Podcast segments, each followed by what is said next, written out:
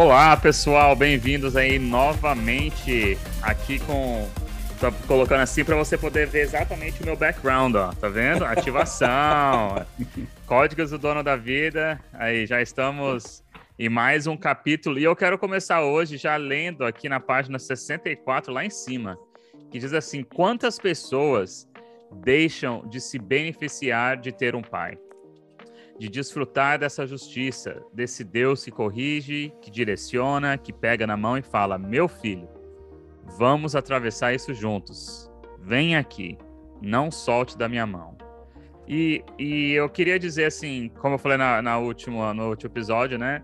É, esse é o resumo desse capítulo para mim, é, que, que chama né, Filhos Ativados por Adoção, e da maneira que o autor aqui escreve, é exatamente isso. É como nós temos que ter esse relacionamento com Deus como um pai e das coisas que a gente, a, a gente vem aprendido com ele. E eu quero é, perguntar, assim, em geral, Padovan, sobre. Você falou muito sobre esse negócio de guiar, essa questão de guiar, desculpa, a questão de segurar na, na, nas mãos e, e de Deus direcionar, né? Fala um pouquinho pra gente sobre assim, como que você vê essa questão de direcionamento de Deus ou falar do Espírito Santo, porque você falou, comentou algumas coisas aqui, o falar de Deus e mover dele para a gente realmente poder andar, caminhar, fluir como seres humanos, né? E como filhos de Deus, claro. Legal, muito bom. Olha só, eu citei um exemplo nesse capítulo, né, da, da minha filha Helena, né, que esse dia andando aqui na cidade, na hora de atravessar a rua, eu pego na mão dela, óbvio, e guio ela, levo ela até outro lado, né? E isso falou muito comigo. A gente, quando tem filho, a nossa relação com Deus, ela é aprimorada. Né? A gente começa a entender mais como, como um pai se preocupa com um filho. E automaticamente você começa a se relacionar melhor com Deus também com a sua própria família, né? E aquilo, é, esse ato né, de pegar na mão me, me remeteu assim, ao cuidado de Deus por nós, né? Quando, quando a gente está em perigo, né? A gente pode clamar por, por um pai, clamar por um Deus que ele vai pegar nossas mãos, vai guiar a gente para o nosso próximo nível, para o nosso próximo passo, ainda que a gente não saiba qual é esse nível, qual é esse passo, qual é o outro lado da margem. Assim como eu fiz com a Helena, minha filha, que eu peguei na mão dela e levei ela para o outro lado. Né? Quando a gente pega na mão de alguém, né, principalmente do nosso filho, na hora da atenção, na hora da rua, na hora do perigo, na hora que vem o carro, né? É onde que o pai chega e protege, cara. Olha que interessante. O pai chega e fala: Meu, peraí, Sim. aqui ela precisa das minhas mãos. Aqui ela não vai sozinha, porque é perigoso, ela não sabe ainda. Olha que interessante, ela não sabe ainda. Muitas vezes isso acontece com a gente. A gente não sabe ainda. Mas se a gente fala assim, Deus, é, ou então, se a gente nem fala, mas se você já anda com ele, com o seu pai, com um relacionamento próximo, de intimidade, você tem um Deus de fato como um pai, a hora que chega a hora do perigo, ou que ele vê que é perigo, ele pega na mão e conduz. Né? A gente tem que acreditar nisso. Nem tudo que a gente faz ah, é fruto de um planejamento. Às vezes você sai fora, mas aí não te encontra com o lugar certo, que é nele, que é no Senhor, né? Então esse exemplo é muito legal. É, na época, eu lembro, eu lembro, que eu senti muito isso de Deus mesmo, assim, puxa, ah, Deus é assim comigo também. Ele pega na minha mão e me leva em lugares, ainda que eu não sei onde é esse lugar, mas ele me coloca no lugar certo, se, ele, se eu permitir é, esse relacionamento se eu permitir que ele pegue minhas mãos, né? Assim como nossos filhos, né? Complementando isso que você está falando, tem uma parte que você fala aqui no livro, assim, ó. O Espírito Santo lhe conduz pelo movimento da vida e gera atitudes. Isso porque seu coração está inclinado, e não porque existe uma regra que, se você deixar de cumprir, o levará para o inferno. Ou seja, o que, que a gente está falando aqui, nesse sentido, é, justamente por conta do relacionamento que a gente desenvolve com Deus, que agora é um pai, nós somos adotados, é que essa liberdade ela nos proporciona esse cuidado. Então, por exemplo, com a Helena que você deu, né? Ela pode atravessar a rua? Poder, ela pode, mas ela deve, ela deve estar com você, ela tem que ficar atenta, ela vai aprender.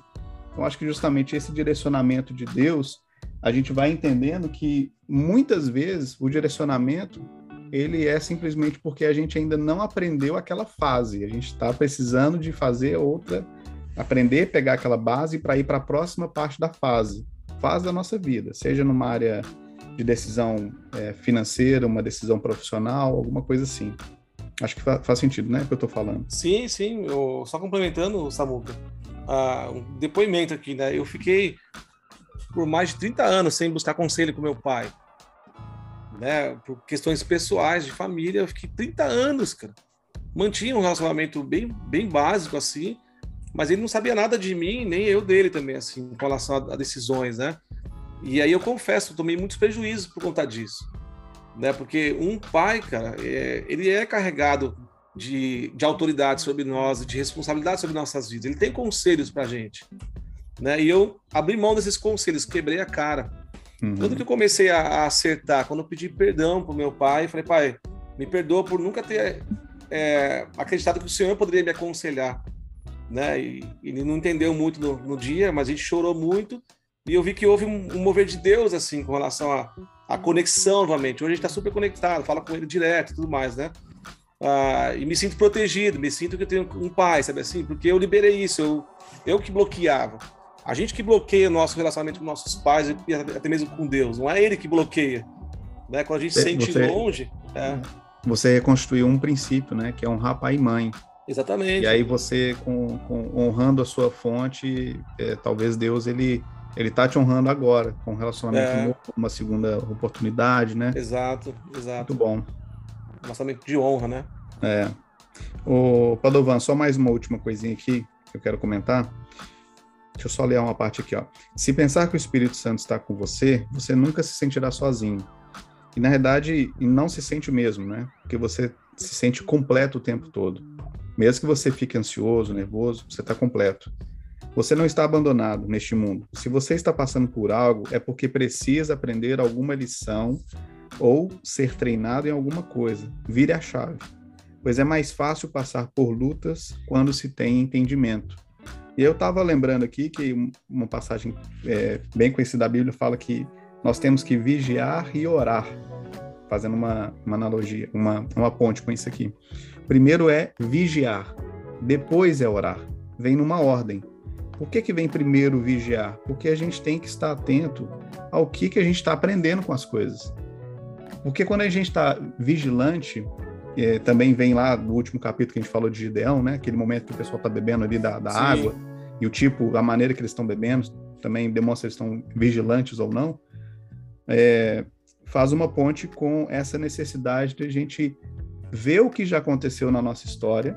No seu caso, você deu um exemplo, né? 30 anos que eu fiquei sem conversar com meu pai, e isso te travou. Ou seja, você não estava vigilante pelo prejuízo que estava te causando. Exato. E se a gente está vigilante, a gente está lendo um livro desse aqui que está tocando muitas pessoas, a gente tem o nosso relacionamento, a gente está vigiando, a gente está em observação, a gente está é, com, com um, uma, um, olhar mais uh, preciso do que está acontecendo ao nosso redor para que quando a gente for orar, a gente saiba pelo que orar. Então, é muito importante a gente vigiar e orar, e não inverter a ordem e sair orando por várias coisas sem nenhum nexo. Então, seja por um relacionamento que teve algum problema lá atrás, para você entender, né? O cara, eu tenho usado com essa pessoa, tenho é, abusado verbalmente com essa pessoa, esse meu relacionamento ele era tão bom, de repente ele virou, ficou tão ruim, o que, que será que aconteceu? mas é uma reflexão mesmo disso para muito bom, eu, legal. Eu, eu lembrei disso aqui e acho que é válido fazer um comentário Sim, também. Com certeza. Fala e aí, Thiago. É, eu, eu, queria eu queria voltar lá quando o Padovan respondeu aquele comentário que eu, que eu fiz, é, que me trouxe algo à mente que eu achei muito interessante. É, acho que a primeira pessoa aqui que vai se beneficiar da, desse, dessa parte da conversa é o Samuel. É, você vai entender já daqui a um segundinho. Você falou assim que quando nós viramos pai, o nosso relacionamento com Deus, nosso conhecimento com Ele aprimora. E, e é interessante isso porque realmente quando a gente vira pai é quando a gente entende o que, que é ser um filho. É, mais do que não, não, existe uma maneira melhor de se explicar do que exatamente essa. Quando a gente vira pai é quando a gente entende o que, que é ser um filho e o que, que é um filho para um pai, né?